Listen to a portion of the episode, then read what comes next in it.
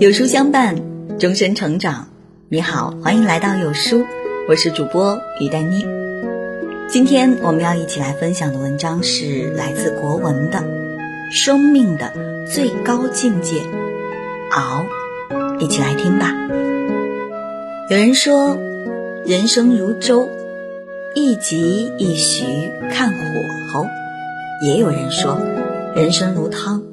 前煎后熬相似意，还有人说了，人生如药，文火慢炖味杂陈。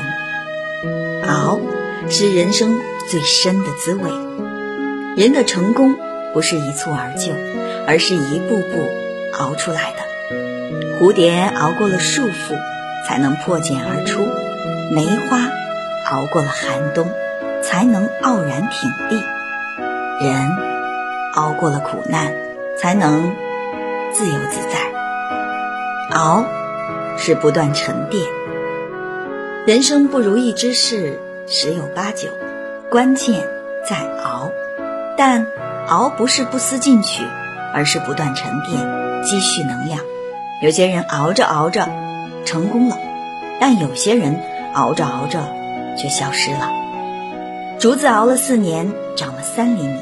但到第五年，每天长三十厘米，最终可达十五米之高。但有多少人没熬过那三厘米？曾国藩少年读书时天赋极差，同时期的左宗棠十四岁高中状元，李鸿章十七岁中秀才。但曾国藩的成就却超过了很多人，这得益于他的勤奋和坚持。修身学习其实并不难，难的是一辈子的坚持，每天进步一点点。正是因为他不断的熬，不断的坚持，才从一个普通人转变为国家栋梁和千古第一完人。《道德经》有云：“大器晚成。”所有珍贵的器物是需要经过岁月的沉淀和磨砺的，所以人生不要急躁。一步步的走，一点点沉淀，才能有更为深刻的成长。熬过来了，才更懂感恩和珍惜生活。熬是生命赐予的礼物。诗云有云：“宝剑锋从磨砺出，梅花香自苦寒来。”凡事都要历经磨砺。苏东坡一生数次被贬，起起落落，漂浮不定。但他始终傲骨依旧，保持了一颗天真烂漫的赤子之心。被贬黄州，身无俸禄，没人接济他，他便身体力行开垦荒地；没人和他聊天，他便追着商贩农夫谈天说地。喜欢烹饪，就跑到河里摸鱼，跑到深山做饼。熬过了冬的蛰伏，才能迎来春的明媚。他的后半生。始终以一种乐观的人生哲学去面对，从不曾怨天尤人。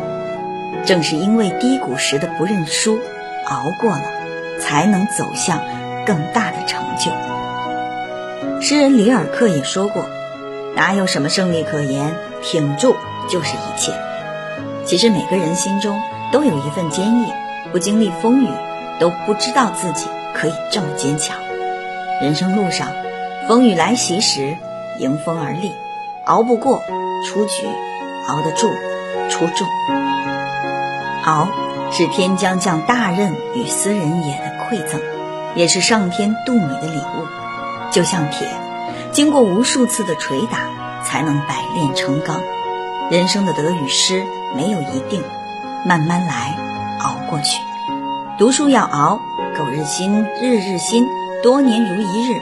活到老，学到老；事业要熬，万丈高楼平地起，需要日积月累的付出；婚姻要熬，执子之手，与子偕老，需要更多的磨合和理解。只有经过了考验，生命才会升华。红尘滚滚，熬得住，才能柳暗花明；熬得住，才能。又见一村，点个再看，让我们熬过那些难过的日子，美好的终会不期而至。